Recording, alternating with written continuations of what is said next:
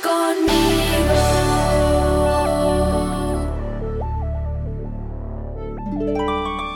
Artajerjes permite a Nehemías ir a Jerusalén.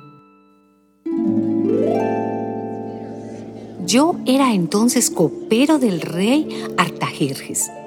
Y un día del mes de Nisan, en el año 20 de su reinado, mientras yo le servía vino, el rey me vio tan triste que me preguntó, Te veo muy triste. ¿Qué te pasa? No pareces estar enfermo. Así que has de tener algún problema. En ese momento sentí un gran temor y le dije al rey, Viva siempre su majestad. ¿Y cómo no he de verme triste si la ciudad donde están las tumbas de mis padres se halla en ruinas y sus puertas han sido quemadas?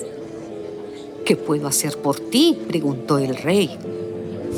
Entonces me encomendé al Dios del cielo y respondí al rey.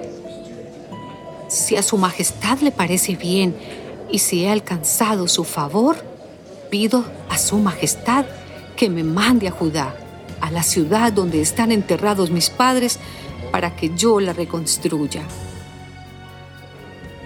El rey, a cuyo lado estaba sentada la reina, me contestó, ¿Cuánto tiempo durará tu viaje? ¿Cuándo volverás? Yo le indiqué la fecha y él aceptó dejarme ir.